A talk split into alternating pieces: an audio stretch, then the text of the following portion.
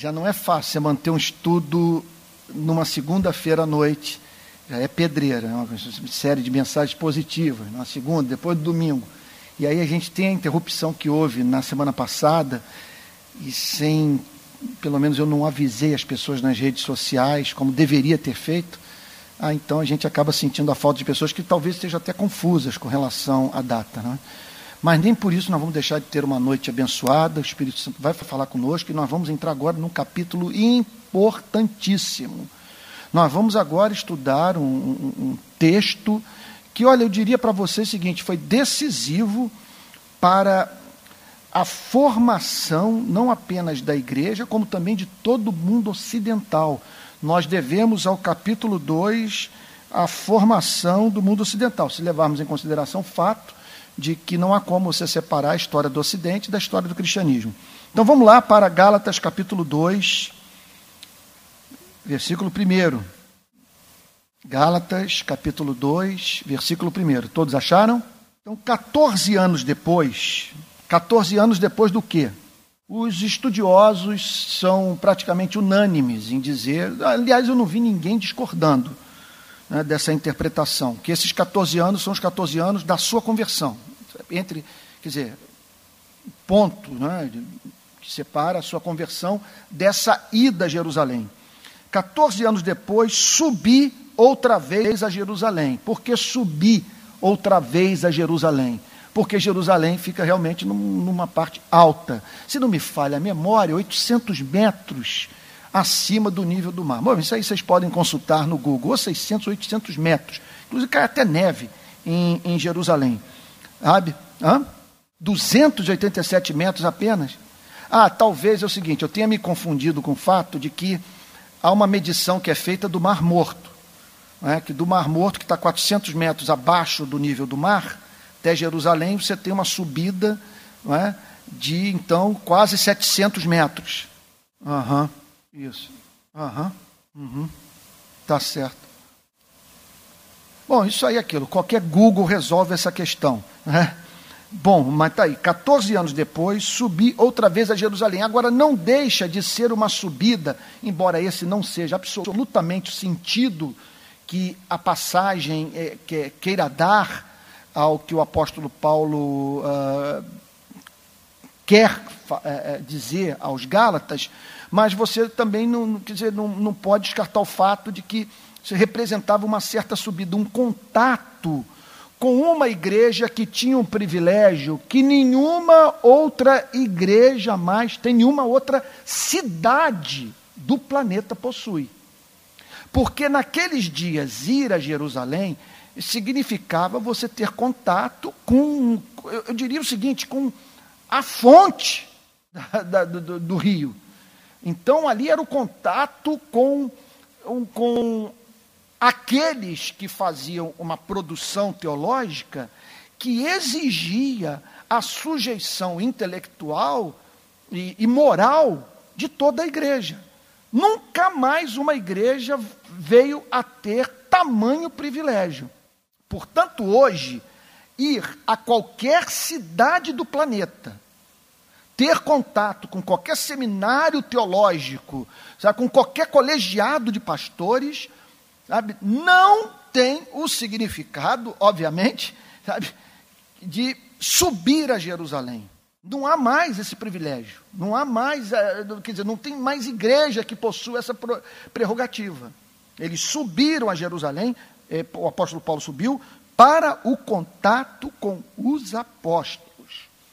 E levando em sua companhia, e de propósito, tudo aqui deliberado, levando em sua companhia Barnabé, judeu, e Tito, gentio, convertido, não circuncidado.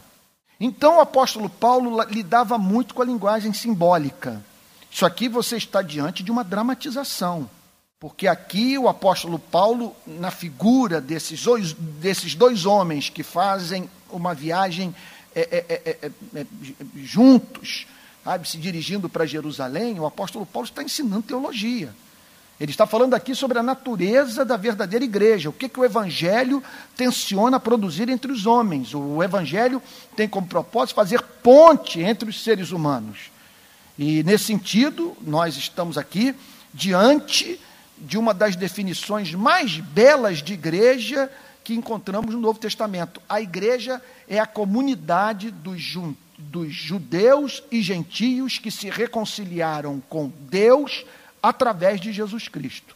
E aqui, então, essa igreja representada por Barnabé, judeu, puro sangue, e Tito, gentio, pagão, convertido ao cristianismo e não circuncidado. Foi de uma ousadia, gente, que não tem tamanho. E não apenas ousadia, foi também uma decisão baseada em profunda confiança no nível de, de, maturidade e de compromisso com a verdade do colégio apostólico que se encontrava em Jerusalém, porque ele sabia que Tito não seria rechaçado, que Tito não seria forçado pelos apóstolos a ser circuncidado, e que Tito teria o privilégio de conhecer aqueles que, de certa forma, foram duplamente separados por Deus, por serem descendentes de Abraão e também por serem os filhos da promessa, separados por Jesus Cristo para essa redenção. Então, ele sobe a Jerusalém com Barnabé e levando em sua companhia a Tito. Subi em obediência a uma revelação. Então ele teve aqui aquilo que nós costumamos chamar entre nós de uma experiência pentecostal. Ele recebeu uma revelação. Eu não quero me ater a esse ponto. Se é possível esse tipo de coisa acontecer ou não. É, ah, tenho para mim que essa é uma forma de comunicação que o Espírito Santo é livre para fazer a igreja dos dias de hoje. É, podemos até conjecturar, não com a frequência que foi feita no primeiro século, pelo menos do ponto de vista dessa manifestação extraordinária da comunicação divina, mas não há mínima dúvida que essas formas extraordinárias continuam vigentes e que Deus pode se comunicar a sua vontade a nós de uma forma pouco usual. Você vejam, por exemplo, tirando aqui do meio reformado, o próprio João Calvino. Ele não relata de ter recebido uma visão da parte de Deus, mas ele interpreta o, a prensa que ele recebeu de Farel que amaldiçoou a sua intenção, a intenção de Calvino de ir para Estrasburgo, continuar os seus estudos em teologia, dizendo: se você não ficar aqui em Genebra me ajudando na reforma da cidade, Deus vai amaldiçoar os seus estudos em Estrasburgo. E Calvino conta que ficou em Genebra por pânico, por medo das palavras de William Farel. Então, ah, ele subiu em obediência a uma revelação. Deus disse para ele: Eu quero você em Jerusalém. Com que propósito? Isso é um tema longo. Eu, a, a, gente fica tentado a querer tratar dessa questão da direção divina, como que Deus nos dirige nesses dias. Mas como que essa questão aqui é periférica, não é, da, não é a mensagem central do texto, vocês me permitem avançar. Eu fico aqui me coçando, porque dá vontade de entrar no tema, né? porque aqui nós estamos diante de uma declaração né, que, que é do nosso interesse. Nós gostaríamos de receber esse tipo de informação também. Nós gostaríamos de ter uma direção segura quanto às decisões que nós temos que tomar. Eu mesmo vivo sem saber o que fazer. Que decisões tomar? Como dar vazão às minhas paixões? Como usar os meus dons? Onde tu me queres? Constantemente essas perguntas me assomam.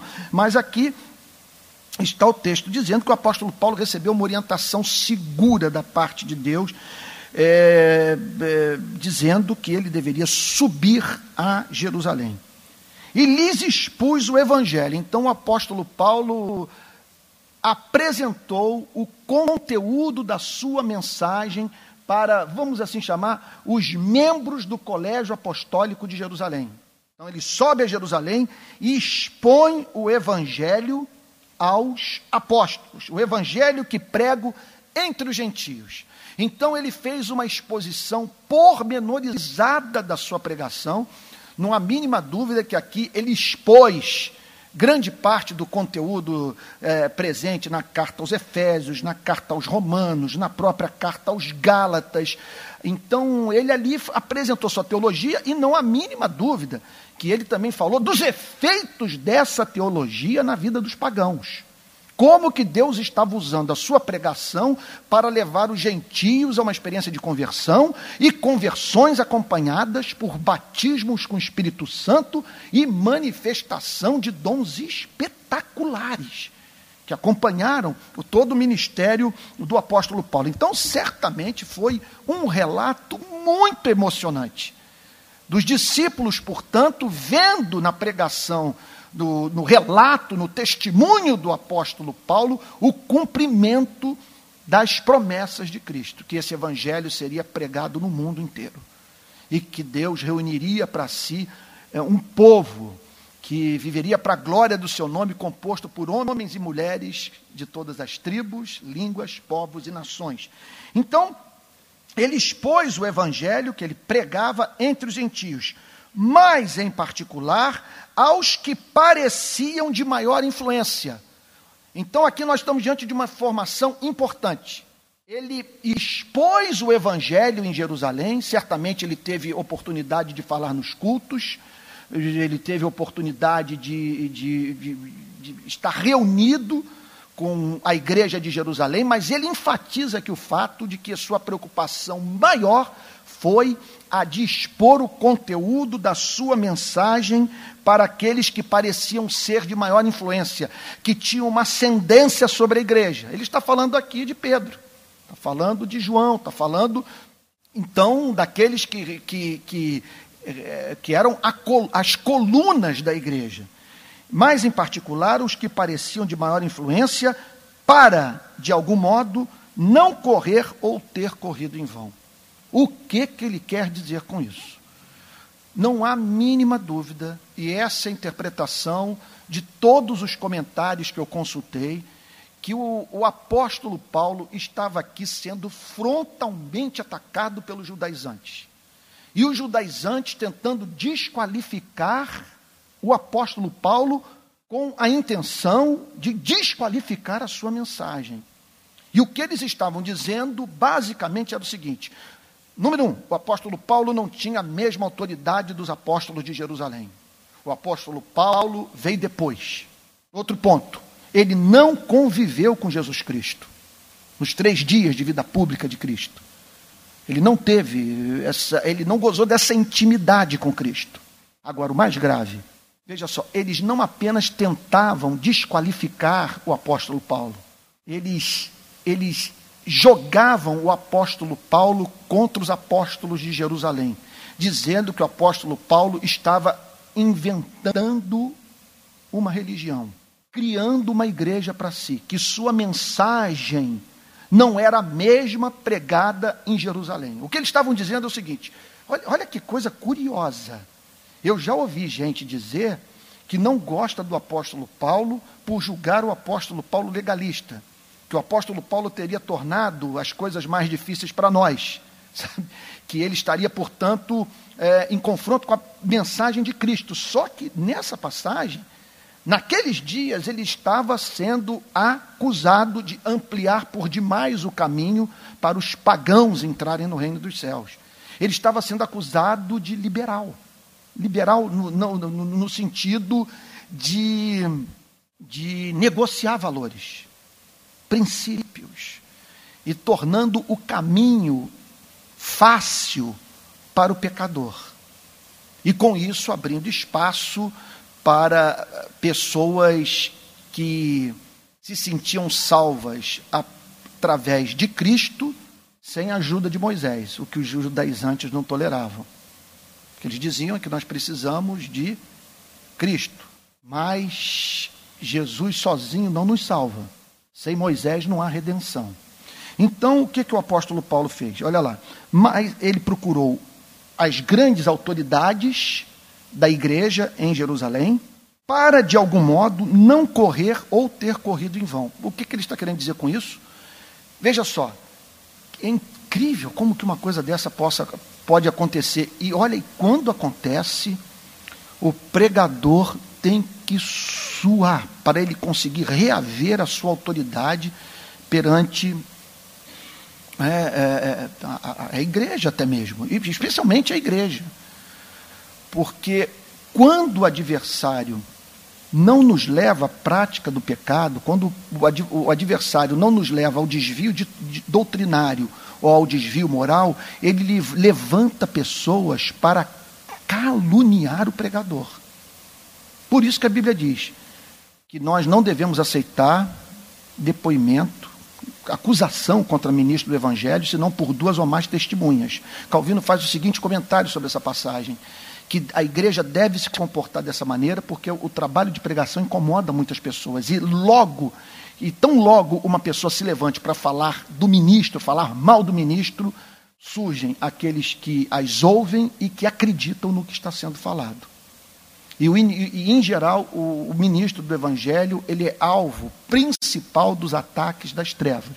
Repito, que quando não conseguem levá-lo para o desvio moral, para o desvio doutrinário, levantam pessoas no seio da igreja para desqualificarem o pregador. Então o apóstolo Paulo estava vendo o seguinte: ele estava em vias de perder autoridade sobre todo o campo missionário, as igrejas que ele haviam plantado, e não apenas isso, daquelas mesmas igrejas deserdarem do evangelho.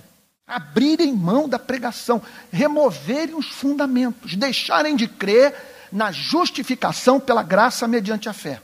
Essa era a doutrina que estava em jogo. Verso 3. Deve ser uma coisa. É, é, é, voltando aqui o versículo 2, que experiência dramática. Não correr ou ter corrido em vão. Você ter o trabalho totalmente destruído por falsos profetas, por pessoas que corromperam o evangelho e que o denegriram. Então, o Espírito. É interessante, esse, vamos assim dizer, esse movimento do Espírito Santo. Que era alguma coisa preocupada, essa revelação para que ele subisse a Jerusalém tinha uma dupla, é, tinha uma dupla preocupação da parte de Deus. Número um, preservar a autoridade do apóstolo Paulo. Número dois, preservar a pureza do Evangelho. Por isso essa revelação. Porque a pureza do Evangelho, e na verdade o destino da igreja estava em jogo. Nós estamos aqui, portanto, gente, é, é inacreditável. Eu não sei se dá para manter até um diálogo é, é, desse nível com algum expert em história geral, mas no meu entender, nós estamos aqui nessa simples carta, nesse concílio em Jerusalém, diante de uma decisão que definiu o curso da história da humanidade. Porque se os apóstolos tivessem fechado o coração para o apóstolo Paulo, se sua mensagem, vamos assim dizer, tivesse sido desconstruída, o cristianismo teria perdido no nascedor sua essência. Ele, ele deixaria de ter o que o distingue do judaísmo e o que o tornou tão atraente para os gentios e fez com que essa fé se espalhasse por todo o planeta. Verso 3: Contudo, nem mesmo Tito, que estava comigo, sendo grego, foi constrangido a circuncidar-se. Então o apóstolo Paulo, olha só o que, que ele está dizendo. Eu apresentei o meu evangelho, e que tipo de evangelho ele apresentou em Jerusalém? Ele diz o seguinte: Eu estou. É muito bonita, muito emocionante você pensar nisso tudo, né? Porque ele está dizendo o seguinte: o que ele está falando é o seguinte: olha, é isso que eu estou pregando em toda a bacia do Mediterrâneo. Eu estou tendo contato com muitos gregos, eu, sabe, me relacionando com muitos pagãos, romanos e tal, e, e, e, e estou dizendo para eles que o homem é justificado pela graça de Deus mediante a fé e que o pagão não precisa virar judeu para entrar no reino dos céus, que essa salvação é gratuita. O nosso Deus é um Deus que perdoa pecados. E que a lei, ela só serve para nos orientar quanto à forma mediante a qual nós devemos viver para agradar a Deus. Agora, não tem mais nenhuma autoridade para exigir de nós submissão completa com vistas à entrada do reino de Deus, ao perdão de pecados, à vida eterna.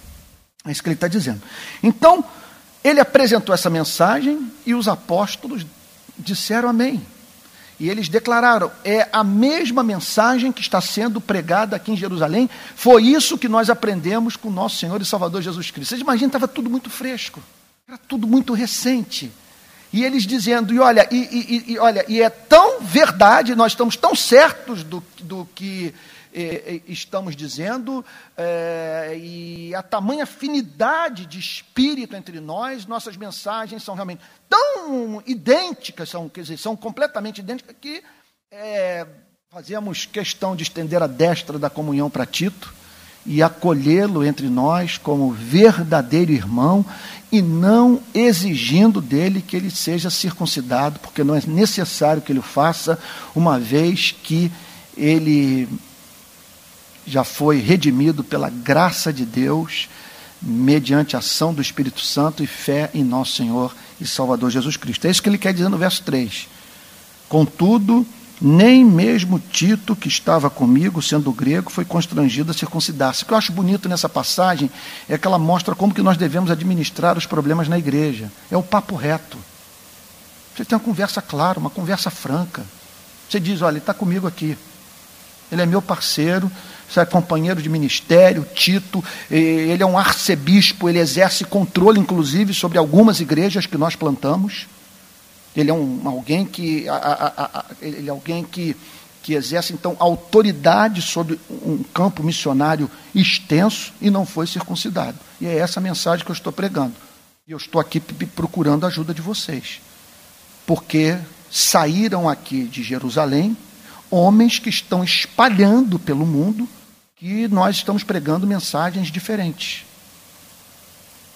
E usando da autoridade de que vocês gozam, para menosprezar o meu ministério e invalidar tudo aquilo que Deus está fazendo visivelmente através da minha vida no mundo. Contudo, nem mesmo Tito, que estava comigo, sendo grego, foi constrangido a circuncidar-se. Não houve nenhuma pressão nesse sentido. Gente, é que nós estamos aqui em 2016, depois de Cristo. Isso aqui nós estamos falando. É, de uma, de uma decisão que exigiu uma ruptura com toda uma tradição, com toda uma cultura. O que eles estavam dizendo é o seguinte: você não precisa nunca mais vir aqui a Jerusalém, você não precisa oferecer sacrifício, fazer peregrinações, guardar festas judaicas. Você está livre de todas as leis cerimoniais, de todos os terrores da lei. Moisés não tem mais que bater em você, e você não precisa, portanto, de circuncisão coisa nenhuma. Você está livre, é nosso irmão e pode ficar aqui em Jerusalém quanto tempo você quiser. É isso, basicamente é isso que o texto está dizendo. Contudo, nem mesmo Tito, que estava comigo, sendo grego, foi constrangido a circuncidar-se. Então, gente, aqui nós estamos diante de uma definição clássica de boa nova, de, perdão, de boas obras. O que é uma boa obra? Boa obra é a prática daquilo que foi prescrito por Deus na sua palavra. Ponto. Quando alguém, quando algum teólogo, algum pastor, algum escritor propuser alguma coisa a você, apresentar alguma exigência, chamar para alguma prática, para sujeição a algum ritual, faça uma pergunta objetiva: Santo varão, de que texto das Sagradas Escrituras tu tirastes o que estás exigindo de mim? Então, é, nós estamos aqui diante, inclusive, do princípio calvinista. Isso aqui, uma passagem como essa, foi muito cara, especialmente para nós da tradição reformada. Porque Lutero tratou de banir da vida da igreja tudo aquilo que a Bíblia proibia. Mas na reforma na Suíça, que foi uma reforma bem diferente da reforma na, na Alemanha, houve uma outra preocupação de banir do culto tudo aquilo que a Bíblia não prescrevia. Daí que surgiu o conceito de o princípio regulador do culto. O ministro não tem autoridade para pedir da igreja nada que a Bíblia não peça. Nesse sentido, a reforma na Suíça foi mais profunda, nesse aspecto. Embora me pareça que, especialmente comparando a reforma de Zwinglio é, em Zurique com a reforma de Lutero em Wittenberg, em Wittenberg houve mais festa. Eu acho que a reforma foi mais foi, foi, foi, foi mais baseada na, no resgate da justificação pela graça mediante a fé, enquanto na Suíça o, o, o elemento moral sobrepujou. A ideia de uma reforma que mudasse a, a conduta das pessoas e que tivesse reflexo na vida do próprio Estado. Mas na Alemanha, a, a ênfase maior era na justificação pela graça mediante a fé. Versículo 4. E isto por causa dos falsos irmãos que se intrometeram. No grego, alguns estudiosos acreditam que, que o que o texto está dizendo é que essas pessoas elas se intrometeram, elas entraram na igreja, passaram a conviver com a comunidade de, de, da fé, a fim de espreitar a liberdade. Esse texto daria para ficar a noite toda aqui. Me permitam repetir. À medida que a gente vai lendo, é, é, é um mar de informação e a gente não sabe. Eu, eu, eu, fico confuso quanto à forma de organizar as ideias e não dá para falar sobre tudo que vem à mente e a gente tem que, que, que escolher o que é mais importante, o que é mais oportuno. Olha só, e isto por causa dos falsos irmãos. Aqui está uma informação poderosa. O que, que acontece num culto de uma igreja como a Betânia? De uma igreja como a igreja que eu congrego lá no Rio de Janeiro. Sabe? nada mais representa do que filhos de Deus e filhos de Satanás participando da ceia do Senhor, ouvindo a pregação da palavra, recebendo até mesmo o sacramento do batismo. Ele está falando aqui de falsos irmãos, ele não está falando daqueles irmãos de consciência fraca, lá de Corinto, que se escandalizavam com o ato de comer carne sacrificada ao ídolo. Com esses, o apóstolo Paulo é muito misericordioso. Ele chega ao ponto de dizer: Eu vou abrir mão daquilo que me é legítimo, daquilo que eu tenho liberdade em Cristo para praticar, para não ferir a consciência desses irmãos. Porque o reino de Deus não é comida nem bebida, mas justiça, paz e alegria no Espírito Santo. Então eu sou livre, inclusive livre para reduzir a minha liberdade a fim de promover a vida do meu irmão. Mas aqui não. Aqui o apóstolo Paulo revela uma intransigência, porque ele detecta na presença desses homens na igreja de Jerusalém uma manifestação satânica, era a presença de falsos irmãos. Agora, observem, observem que ele chega a essa conclusão. Veja só, nada fácil, em não poucas ocasiões, de nós chegarmos tanto é que o Senhor Jesus, quando arguido pelos discípulos, Senhor, quer que arranquemos os, o, o, o joio, qual foi a recomendação? Não façam, porque pode ser que em arrancando o joio vocês arranquem o trigo. Como que o apóstolo Paulo pôde chegar a uma conclusão como essa? São falsos irmãos eles não podem ter acesso à pregação, não devemos ministrar o sacramento da ceia para eles, estender a destra como eles, não podem ter espaço, ah, trazendo para os dias de hoje, seus livros não podem circular entre nós. Nós não podemos, opa, aqui uma, nós não podemos tolerá-los, porque definitivamente são falsos irmãos, mas havia um fundamento objetivo, algo para o qual você podia apontar o conceito que esses homens tinham do Evangelho. Então, é, é, é, esse é o ponto de partida para a comunhão cristã. Notem aqui que o homem que escreveu 1 Coríntios capítulo 13 está dizendo: são falsos irmãos, são cães, são cretinos, eles estão aqui colados num organismo vivo para destruir a igreja, para infernizar a consciência do povo de Deus, para macular o evangelho, para introduzir novamente Moisés entre nós e, e, e, botar fardos insuportáveis sobre os ombros dos homens. Então ele diz: e isto por causa dos falsos irmãos que se entremeteram com o fim de espreitar.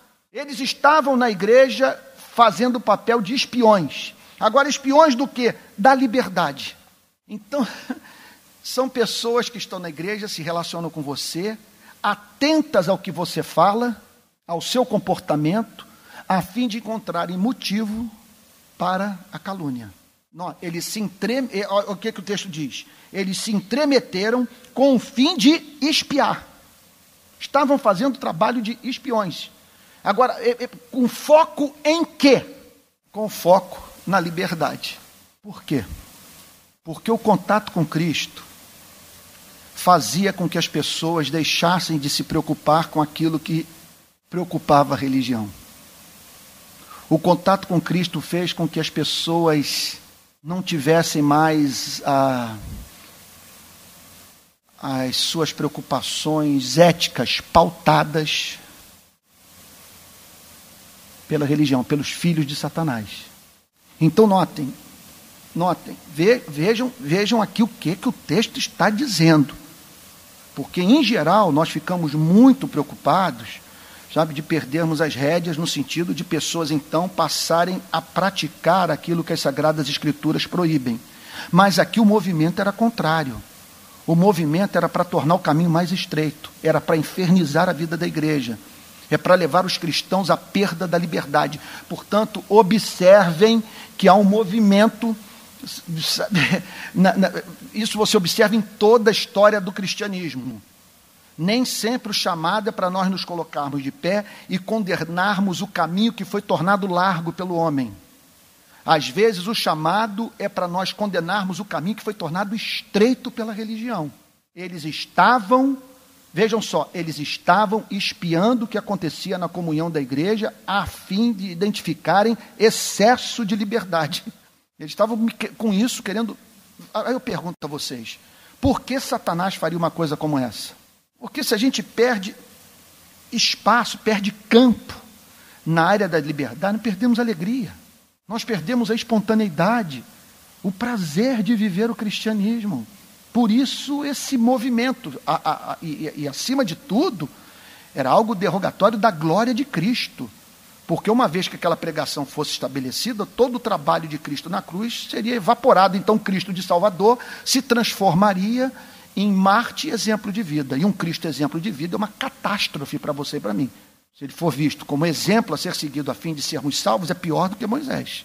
Nós não somos salvos através do exemplo de Cristo, nós somos salvos através da morte de Cristo. E uma vez tendo um encontro com ele, salvífico, aí sim, nós oferecemos o nosso corpo ao Espírito Santo, a fim de que o Espírito Santo nos ajude a viver a vida que Cristo viveu, mas para a glória de Deus, visando a promoção do seu reino, visando a expressão do nosso amor por ele e não a obtenção da vida eterna. Então voltemos ao texto.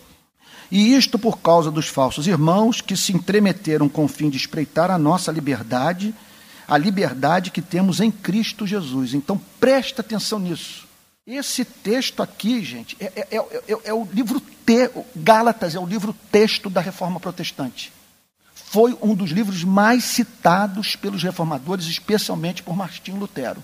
Nós somos fruto das exposições deste texto que foram, feitos no, foram feitas no século XVI.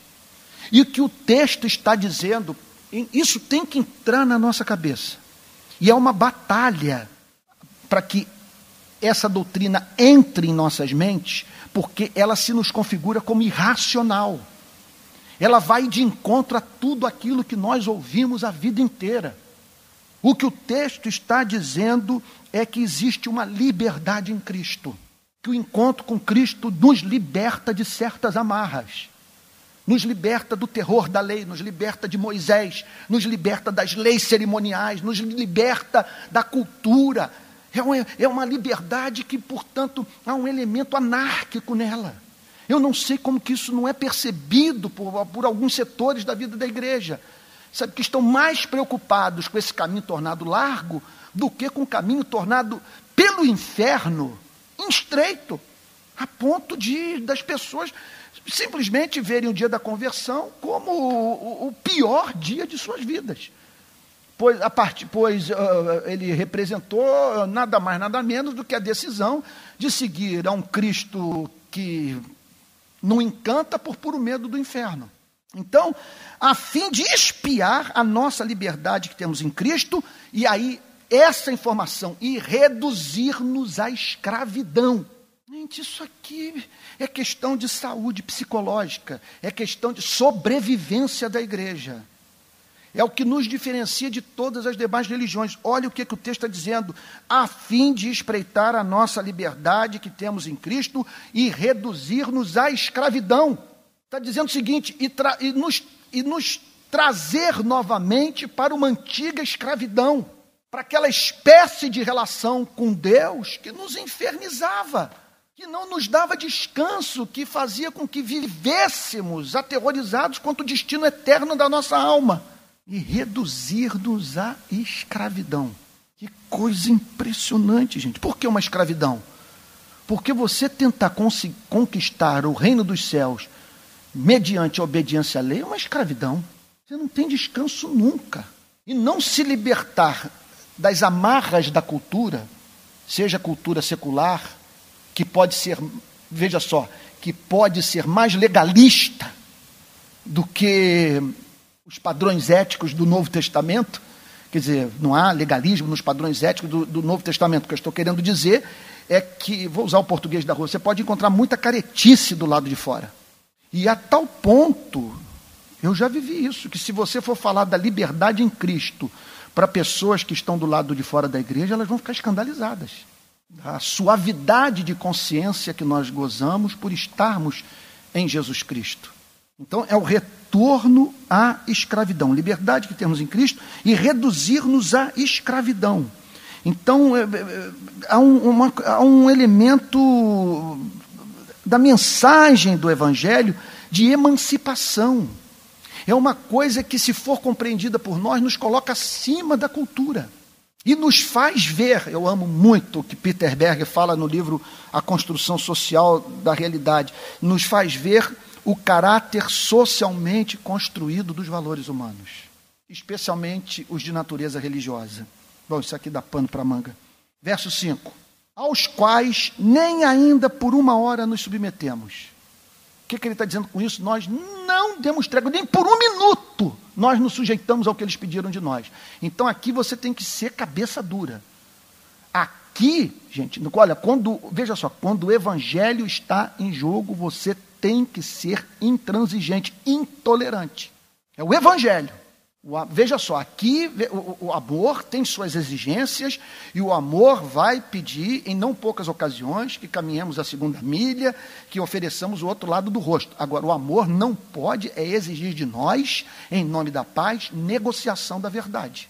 E o que ele está dizendo aqui, nem por uma hora, ele falou o seguinte: eu nem parei para conversar com eles. Eu simplesmente não os ouvi, não os ignorei, são falsos irmãos. Definitivamente, são judaizantes. São membros da seita dos fariseus, que estão entre nós, fazem parte do grupo, sabe, que mais apanhou de Cristo. Não podemos dar espaço, então nem por uma hora nos submetemos. É interessante isso, a diferença entre o comportamento dele aqui e o comportamento na carta aos Romanos na carta aos Coríntios. Aos Coríntios. De lá ele fala sobre o amor que nos chama para não comer carne sacrificada ao ídolo, se isso serve de motivo de escândalo para os irmãos. E aqui não, nem por uma hora nos submetemos para que a verdade do Evangelho permanecesse entre vós. O que ele está dizendo é o seguinte: Tito poderia até se circuncidar para não causar escândalo, para viabilizar a relação com, com judeus, para sabe, uma forma assim de, de, de, de, de respeito à cultura. Mas nesse caso aqui, a circuncisão representava uma imposição. Baseada em que conceito? Não há salvação de pessoas do sexo masculino que, que não se submetam, a, sabe, à circuncisão, que não se circuncidem. É isso que está dizendo. E o apóstolo Paulo está falando, nem por uma hora para que a verdade do Evangelho permanecesse entre vós. Ele está dizendo o seguinte: que a nossa preocupação foi só uma, que a verdade do Evangelho permanecesse entre vocês. Que vocês não deixassem de crer no que foi anunciado, que Deus salva os pecadores mediante a fé em Jesus Cristo, que esse perdão é gratuito e que uma vez que um homem e uma mulher estejam em Cristo, eles estão emancipados dos terrores da lei das imposições da lei, das exigências de, da lei com vias à obtenção da vida eterna e, consequentemente, estão livres das leis cerimoniais. Livres. Então ele está dizendo o seguinte: nós não podíamos ceder. Ele tá, veja que ele está passando aqui as informações para os Gálatas do que eles haviam vivido em Jerusalém. E a preocupação do apóstolo Paulo era eminentemente pastoral. Qual era a sua preocupação? Eu não quero que a vida de vocês vire o um inferno. E a vida de vocês vai virar um inferno quando vocês confundirem Jesus com Moisés. Moisés é bom, é servo de Deus, como guia para uma vida agradável a Deus. Mas quando ele se propõe apresentar sabe, o Monte Sinai como o caminho de redenção, aí é inimigo do Evangelho.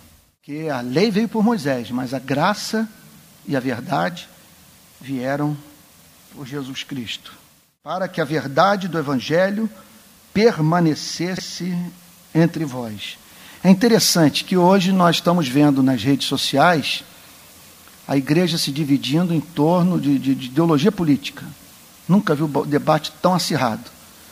E, ah, e simplesmente, é, em alguns, para alguns setores da igreja, se você tiver um pensamento mais de direita, chamado neoliberal, você simplesmente não tem interesse pelo pobre, você quer que todos morram, sabe? E você é a favor do rico.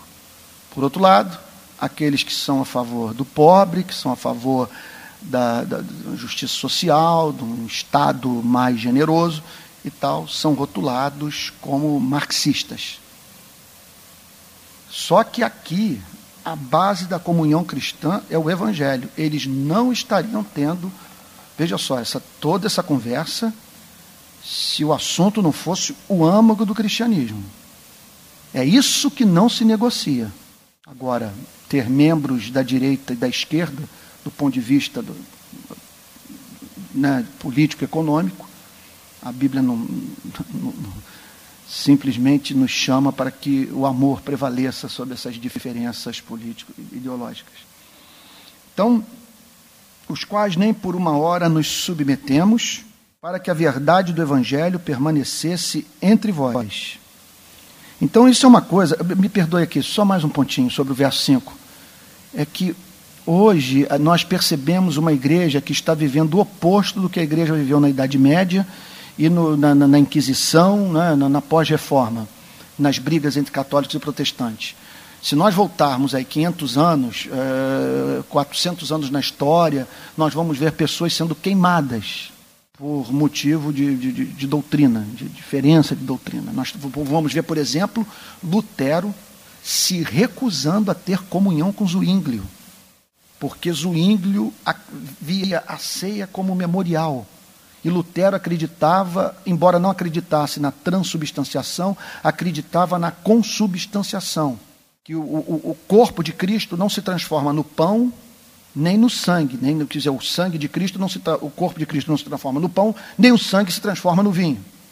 Mas há o milagre da consubstanciação. Quando ele disse: Isto é o meu corpo, isto é o meu sangue, ele estava dizendo que o, o, corpo dele, o sangue dele estariam de alguma forma ali envolvidos nos elementos da ceia. E Zwingli dizia o seguinte: nada disso, é só um memorial. Lutero não quis manter comunhão com ele. Eles se separaram para sempre, por causa de divergência doutrinária quanto ao sentido da ceia do Senhor. Hoje nós estamos no extremo oposto. Nós somos capazes de, em nome da, do amor, justificar a negociação do evangelho, desfigurando por completo a identidade da igreja. Verso 6. E quanto àqueles que pareciam ser de maior influência, quem são esses? E quanto àqueles que pareciam ser de maior influência? Aqueles que os judaizantes diziam que eram os mais influentes, que tinham mais autoridade, os apóstolos. Dizer, o apóstolo Paulo os está tratando como os judaizantes tratavam os apóstolos, porque eles faziam um jogo safado. Me perdoe aqui a, a palavra que talvez não seja digna do púlpito. Mas eles tentavam o seguinte: é exaltar os apóstolos a fim de diminuir o apóstolo Paulo. E aí o apóstolo Paulo diz: E quanto àqueles que pareciam ser de maior influência, que exerciam, que tinha uma, gozavam de uma certa ascendência sobre a igreja, uma certa autoridade. E aí ele aqui, ele é duro. Quais tenham sido, quais tenham sido outrora, não me interessa. Ele está dizendo o seguinte: não me interessa se teve convívio íntimo com Cristo, se tocou em Cristo, comeu com Cristo, jantou com Cristo, almoçou com Cristo, se navegou no mar da Galiléia com Cristo. Pouco me importa se ele não mantém a fidelidade ao Evangelho. É isso que ele está dizendo assustador. Não me importa o que, que eles foram antes, sabe? Pouco me importa. Quero saber o que, que eles estão pregando hoje. Se não está pregando a justificação pela graça mediante a fé, não importa. Pode, pode ser doutor em teologia, mas rompeu com Cristo. Quais tenham sido outrora, não me interessa, porque Deus não aceita a aparência do homem. O que ele está dizendo é o seguinte: aquilo que nos causa admiração, os diplomas, sabe? a história, o, o, o desempenho, a performance, que, quer dizer, a aparência que nos chama a atenção, a gola clerical, sabe, o poder durante a pregação mencionar sentenças inteiras no grego e, e os clássicos da, da, literatura latina e grega e, e, tal, e os grandes teólogos da reforma, da Idade Média, o que for. Isso nos causa muita impressão. O que o apóstolo Paulo está dizendo é que Deus não vê a aparência do homem.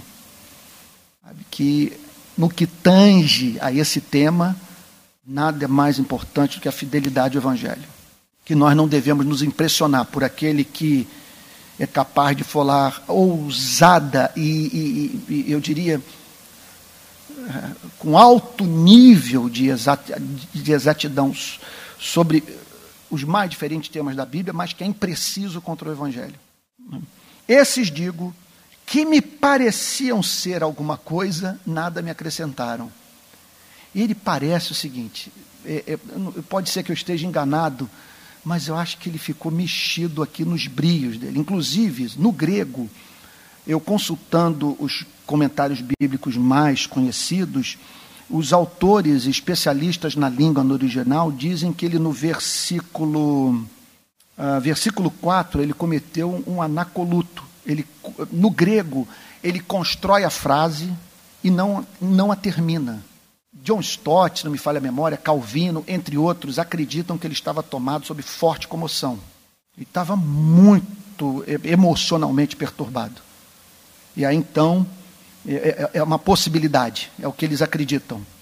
E a ponto dele dizer: os que me pareciam ser alguma coisa, falando do apóstolo Pedro, está falando de João, está falando de Tiago, os que me pareciam ser alguma coisa, nada me acrescentaram. Ele não está dizendo que não aprendeu nada com eles. O que ele está dizendo é o seguinte: eles não fizeram correções na minha pregação. Vocês estão entendendo o ponto? Eles não fizeram acréscimo à prega, minha pregação. Eles não sentiram falta de nada na minha mensagem. E aí que está o paradoxo, né?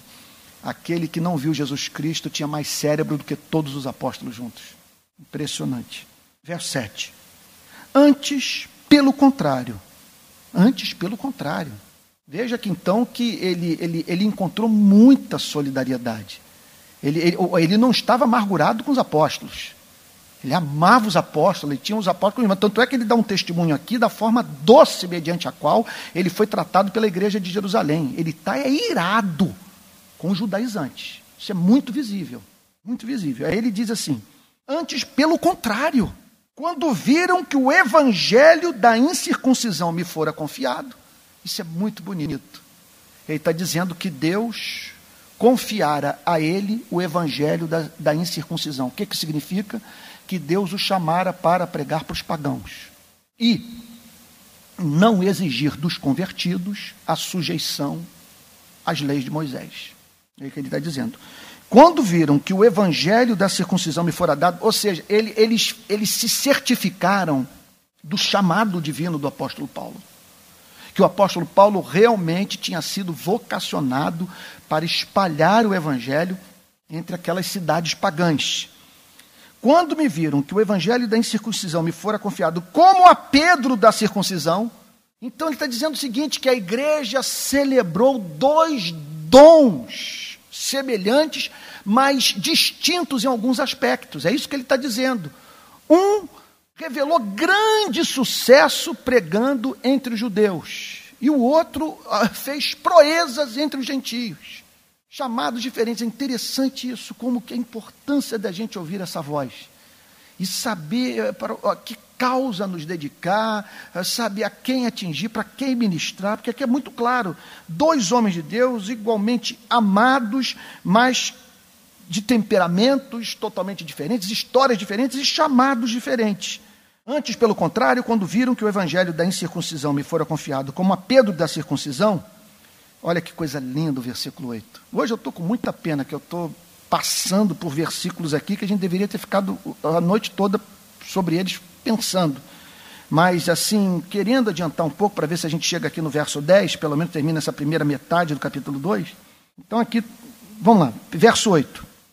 Pois aquele que operou eficazmente em Pedro, o que, que significa isso? Que deu poder ao apóstolo Pedro, deu autoridade ao apóstolo Pedro, ungiu o apóstolo Pedro, lhe deu inteligência, lhe deu graça. É, gente, esse operar eficazmente é uma ação de Deus no homem. Eita, operou eficazmente, deu, deu subsídio para que o ministério alcançasse sucesso. É o que ele está dizendo. Aquele que operou eficazmente em Pedro para o apostolado da circuncisão, também operou eficazmente em mim para com os gentios. Dois chamados diferentes que demandaram é, é, é, grande porção de unção e que foi derramada sobre a vida desses dois homens e de modos muito diferentes, porque eram alvos e desafios intelectuais totalmente distintos. Coisa linda isso. Eu me lembro da história, eu acho que eu já contei para vocês, da passagem de George Whitfield sobre a igreja, a passagem de George Whitfield na, pela igreja de Jonathan Edwards.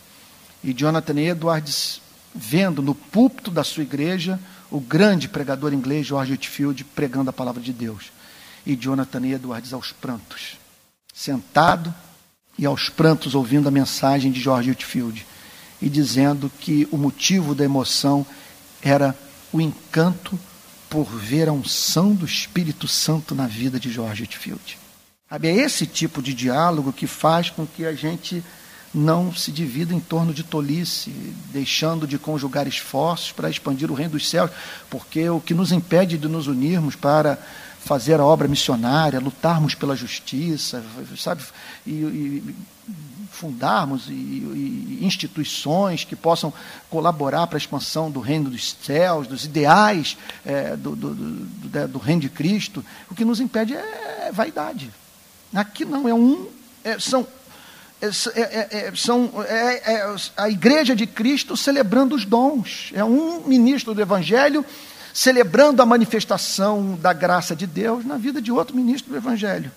Pois aquele que operou eficazmente em Pedro para o apostolado da circuncisão, também operou eficazmente em mim para com os gentios. É claro que ele está falando aqui também dos milagres, das obras espetaculares, extraordinárias que Deus operou através da vida deles.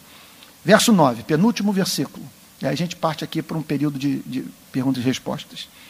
E quando conheceram a graça que me foi dada, muito bonito isso, quando conheceram o carisma, o poder de Deus sobre minha vida, o meu chamamento, a graça que me fez compreender o Evangelho, embora não tenha convivido com Cristo no dia, nos dias de sua carne. Quando conheceram a graça que me salvou de Moisés, que me salvou do Antigo Testamento, que me, me salvou do farisaísmo, e quando conheceram a graça que me foi dada, Tiago, Cefas e João, aqui ele está mencionando realmente as grandes colunas.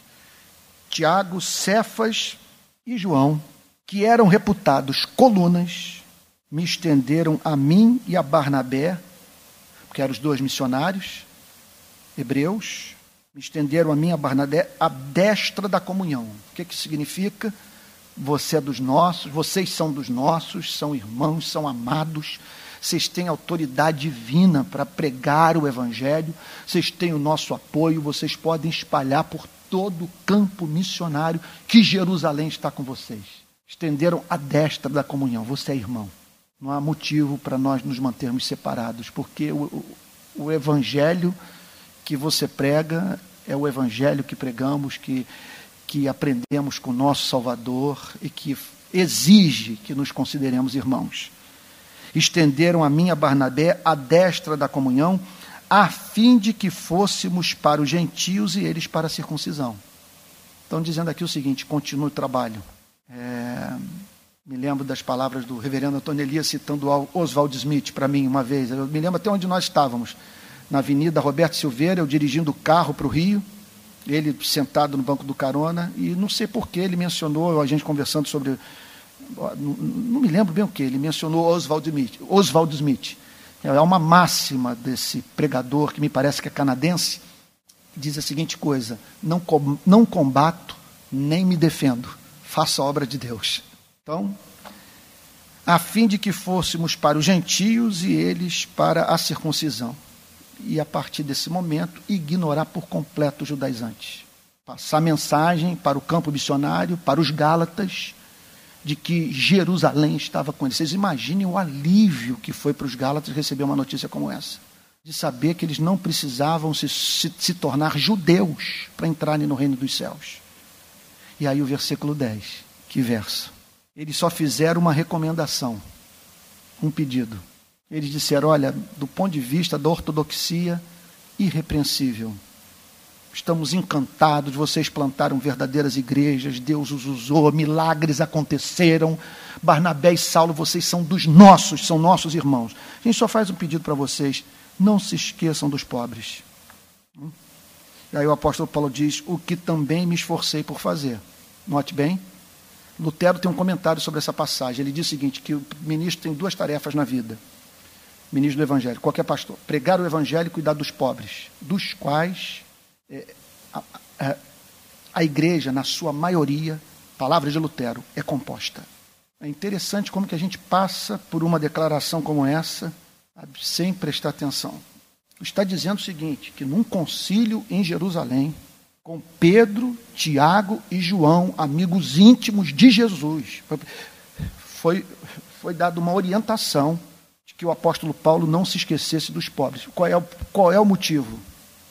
Os três anos de convívio com Cristo e a obsessão de Cristo por socorrer os necessitados. E que também me esforcei por fazer. O que, que ele está querendo dizer com isso? Entre outras coisas, organizando coletas para ajudar os irmãos na fé que estavam na pobreza. Irmãos na fé que estavam atravessando períodos de fome. Esse texto aqui é, um, é um chamado para o combate à desigualdade entre nós. Certamente, ele pode ter. É interessante, tem que ser honesto com vocês. Nos comentários que eu li, eu não vi os estudiosos dando ênfase nesse versículo para a evangelização dos pobres. Na maior parte das vezes, os comentários que eu li, eles põem muita ênfase na solidariedade cristã, em cristãos ajudando irmãos pobres. Mas eu não vejo por que nós dissociarmos esse, desse texto da missão aos pobres, ainda mais quando Tiago declara textualmente, no capítulo 2, se não me falha a memória, versículos 5 ou 6, que Deus escolheu os pobres para serem ricos em fé e herdeiros do reino que ele preparou para os que o amam. Claramente dizendo que há mais predestinados entre os pobres do que em qualquer outra classe social. Então vocês vejam aqui, gente, o que, que, o, o que, que é o cristianismo. O que, que é o evangelho? É anunciar Cristo, esse Cristo doce, amável, misericordioso, é proclamar essa liberdade e exercitar a misericórdia. É fé e amor. A síntese de tudo isso aqui é fé e amor. É o chamado para vivermos uma vida profundamente descomplicada.